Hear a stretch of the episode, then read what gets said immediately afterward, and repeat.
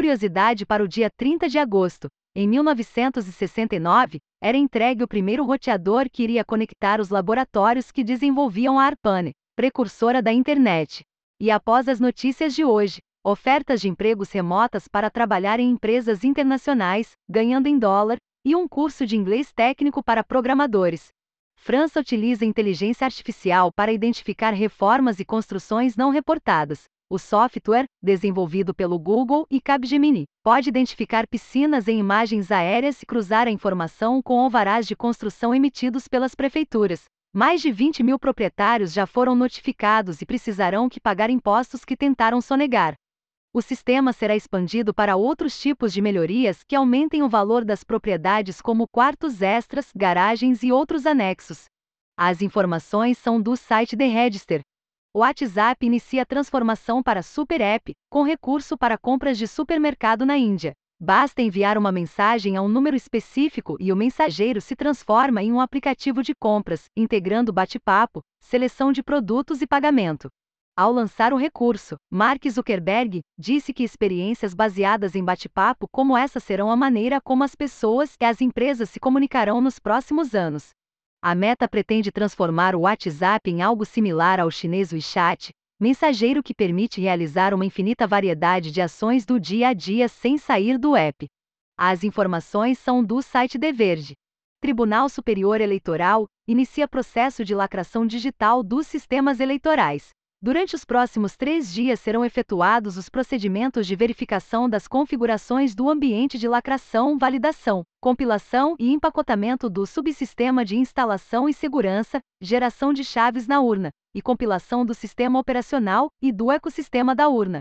Os sistemas serão fisicamente armazenados na sala cofre do TS para depois serem distribuídos aos tribunais regionais eleitorais e inseridos nas urnas eletrônicas, juntamente com os dados de eleitores e candidatos. As informações são do site do TSE. Proposta de lei na Califórnia pretende escanear rostos de usuários para cada página visitada. O reconhecimento facial irá realizar uma estimativa de idade e tem como objetivo impedir o acesso de crianças a determinados websites. A verificação será feita no dispositivo do usuário, sem enviar dados pela internet. As informações são do site T-Shirt.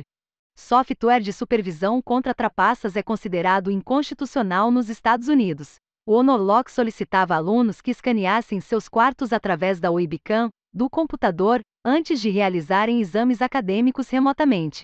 A decisão é relevante porque o uso de ferramentas desse tipo tem crescido bastante desde o início da pandemia. As informações são do site Futuris. Desenvolvedor holandês lança ferramenta que emite bips toda vez que dados do usuário são enviados ao Google e Facebook. Em uma demonstração, a cada letra digitada do endereço de um site no navegador, é possível ouvir um bip. Em outro momento, ao visitar uma página, são tantos bips, uns atrás dos outros, que parecem um som contínuo. O GoGerteler está disponível no repositório Bertubert GoGerteler no GitHub. As informações são do blog de Bert Hubert. A AdGuard publica primeiro a Blocker compatível com Manifest V3 do Chrome.